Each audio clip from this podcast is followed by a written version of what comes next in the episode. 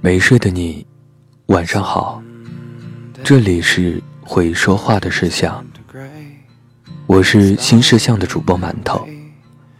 接下来会经常在这里跟大家分享属于深夜的故事。很多无法给出答案的问题，或许都被你们的故事相互解决了。前几天是建军节。我在后台看到有个读者给我发来这样一张照片，他说这是在湖南长沙看到的一幕，这让他感受到了爱情。照片上是一个女孩，隔着栅栏，正和当兵的男朋友约会。新事项的后台，每天都有人跟我倾诉自己的军恋故事。有思念，有纠结，有决心。军恋有多苦？这张照片大概就是一个缩影吧。我和后台这些军恋的读者们聊了聊，他们的故事里有爱情最苦最累的样子，也有爱情最甜最幸福的样子。通话时间。由哨声决定。聊天结尾永远是集合了、点名了、吹哨了。异地恋还可以天天打电话发微信，但对于军恋来说，每条短信、每个电话都很奢侈。一个义务服役的男孩说：“新兵三个月不准用手机。”一周可以拿到一次打电话，当时的感觉就是一直在等电话，生怕会错过。通话时间由哨声决定，哨声就是命令。所以和军人谈恋爱，最常见的状态是随时不在线，随时失联。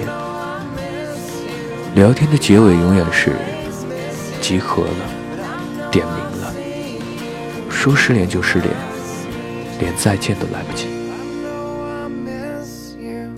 虽然内心无比失落，还是会说：“你快去吧。”毕竟呼唤你的是国家。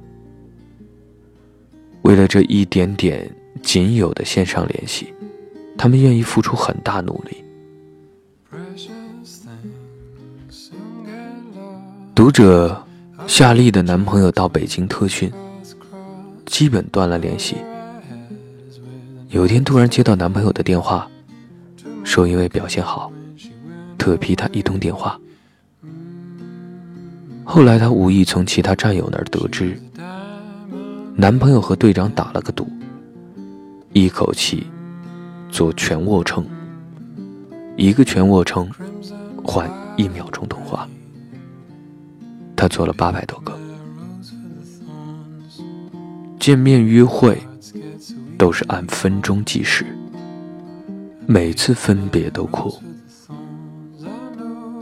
有个女孩的室友跟他说：“你不要骗自己谈了五年恋爱，其实你只是网恋了七十多天而已。见面太难了，普通人周末加上节假日。”一年约有一百三十天假期，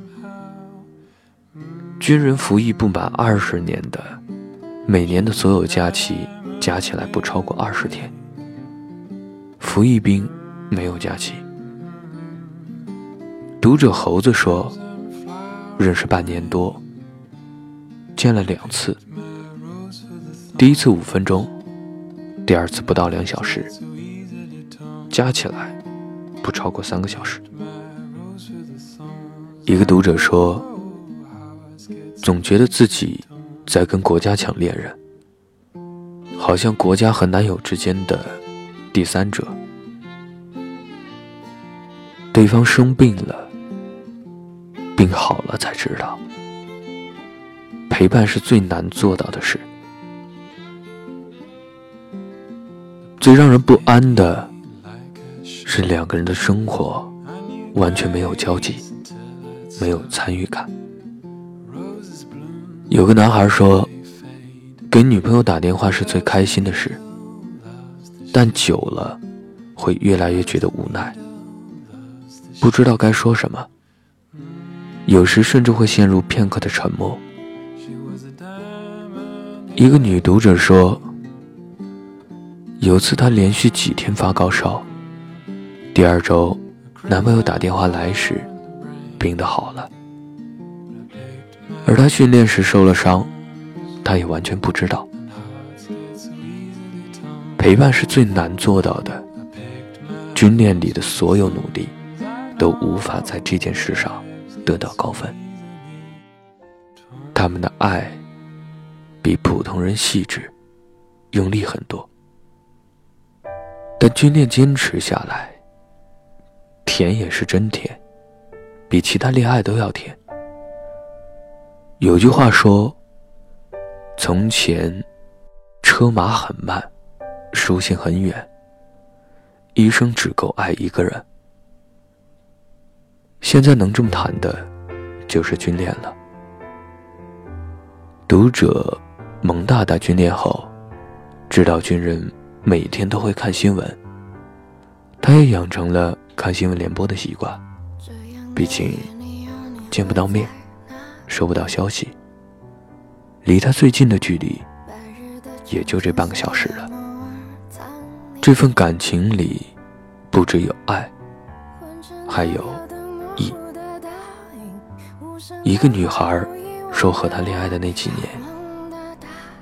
他从来没跟他说过部队的生活，他天真的以为过得很好。直到有一次，他在中央电视台军事纪实八一特别栏目上，看到记者采访一位因为执行任务搞得面庞黝黑、指甲凹陷、嘴唇有些溃烂的战士，正是男朋友常常在他耳边念叨的好兄弟。那时才感受到他的艰难。很多女孩都是这样，爱出一份侠肝义胆来，就算看不清未来，也很难放开手。一个女孩跟我说，军人男朋友告诉她：“你什么时候觉得累了，不想在一起了，你和我说。”我不怪你，